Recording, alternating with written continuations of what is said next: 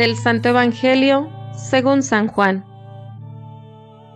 En aquel tiempo, junto a la cruz de Jesús estaban su madre, la hermana de su madre, María la de Cleofás y María Magdalena. Al ver a su madre y junto a ella al discípulo que tanto quería, Jesús dijo a su madre, Mujer, ahí está tu hijo. Luego dijo al discípulo, ahí está tu madre. Y desde entonces el discípulo se la llevó a vivir con él. Después de esto, sabiendo Jesús que todo había llegado a su término, para que se cumpliera la escritura, dijo, Tengo sed. Había allí un jarro lleno de vinagre. Los soldados sujetaron una esponja empapada en vinagre a una caña de hisopo y se la acercaron a la boca. Jesús probó el vinagre y dijo, Todo está cumplido. E inclinando la cabeza, entregó el Espíritu. Entonces, los judíos, como era el día de la preparación de la Pascua, para que los cuerpos de los ajusticiados no se quedaran en la cruz el sábado, porque aquel sábado era un día muy solemne, pidieron a Pilato que les quebraran las piernas y los quitaran de la cruz. Fueron los soldados, le quebraron las piernas a uno y luego al otro de los que habían sido crucificados con Jesús. Pero al llegar a él, viendo que ya había muerto, no le quebraron las piernas sino que uno de los soldados le traspasó el costado con una lanza, e inmediatamente salió sangre y agua.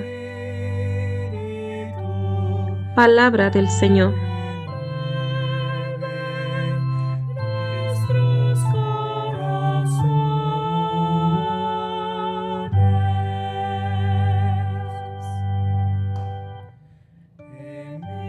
Las mujeres estaban junto a la cruz.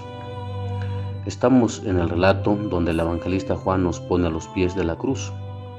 El Señor colgado de la cruz, las mujeres que lo acompañan y el mismo evangelista que nos lo cuenta están ahí. La escena de las mujeres junto a la cruz rompe con toda esa mentalidad de que la mujer está más débil o es más débil que el hombre, ya que la fuerza y la capacidad del sufrimiento que poseen las hace capaces de soportar esta situación. Basta acercarse a un sufrimiento físico o emocional para confirmarlo. Las mujeres tienen una capacidad mayor para asumir el dolor. Los varones nos apoyamos en esa capacidad para poder enfrentar nuestro propio dolor. En este contexto está la muerte del Señor. Él está a punto de ser ofrecido al Padre en la ofrenda del amor. Él sabe que lo hace por su Padre, pero sabe también que hay una mujer ahí que lo sostiene, que lo acompaña. Ella es María, su madre. Ella, mujer del sufrimiento, hace que su hijo no se sienta solo, acompaña a su hijo con el amor de madre, madre que no lo deja solo, que no lo abandona.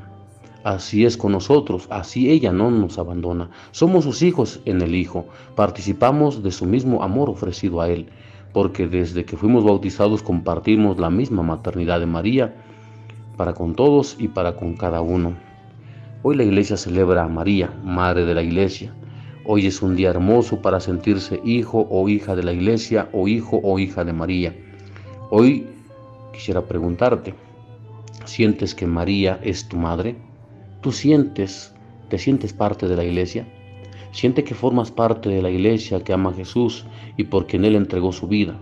Qué lindo día para sentir el abrazo de la iglesia católica de la cual todos somos hijos que tengas un hermoso día y que María, nuestra Madre, te haga sentir su abrazo materno, abrace tu corazón y tus heridas y te haga sentir parte de la iglesia.